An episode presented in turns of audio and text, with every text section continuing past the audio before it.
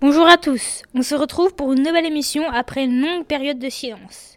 Dans une première partie, les troisièmes nous parlent de leur voyage à Barcelone. Ensuite, les cinquièmes nous présenteront un sondage sur les points positifs et négatifs du collège. Pour terminer, Romain, Maltis et Timéo nous donneront leur avis sur l'utilisation de Facebook par ceux qu'ils appellent les vieux, c'est-à-dire parents, les grands-parents en gros. D'ailleurs, il faut souligner qu'ils ont fait eux-mêmes le montage de leur enregistrement avec le logiciel Audacity. Et maintenant, c'est parti pour l'Espagne. Le trajet était très long, mais le voyage était super. Les visites que nous avons faites nous ont permis de découvrir la culture et le monument catalan. Voici un enregistrement des Castellers, des pyramides du Med, que nous avons pu voir sur la place royale. Avec une bonne part de chance, à la sortie du marché de la Boqueria, après avoir acheté du saucisson.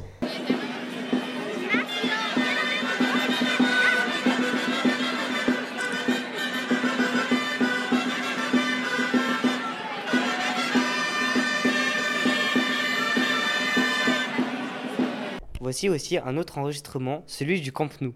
Et d'ailleurs, cela a été notre visite préférée. Pour ceux qui ne savent pas, c'est le stade du FC Barcelone.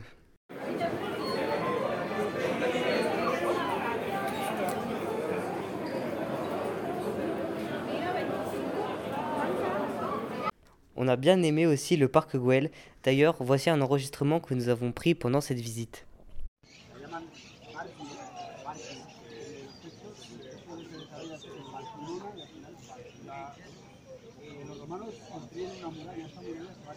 Mais le musée Picasso était le moins intéressant selon nous. Le dernier jour, nous avons fait du vélo. C'était génial. Notre super camarade Romain nous a fait subir de la musique Pompelope de Donzel pendant de longs moments. Alors, vous aussi, vous allez en profiter. You got to know up.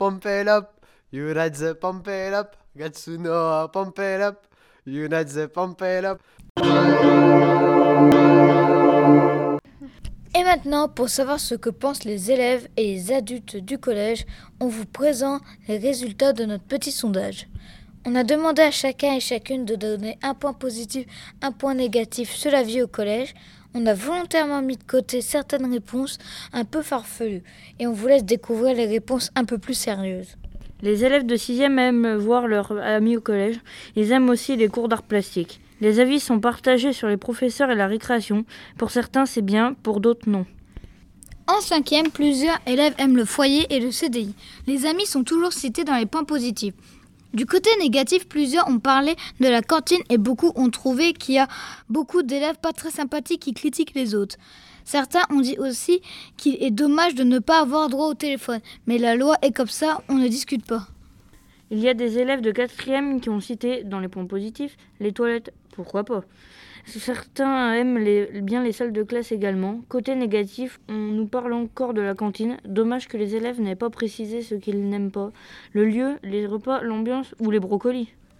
De leur côté, les troisièmes ont cité les professeurs dans les points positifs. Ils trouvent que le collège est en bon état, mais ils n'aiment pas les toilettes. Ils trouvent qu'il y a trop de gens qui critiquent les autres.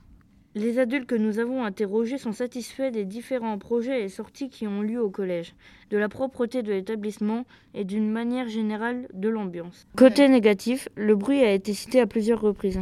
Le manque de respect entre certains élèves et de l'insolence que l'on entend parfois. Il y a aussi des salles de classe trop petites, pas assez de fleurs, pas assez de communication et aussi un enclavement géographique. Ça veut dire qu'on est un peu perdu dans notre campagne. Pour conclure, il y a plus de points positifs que négatifs, même s'il y a toujours quelques petites choses à améliorer.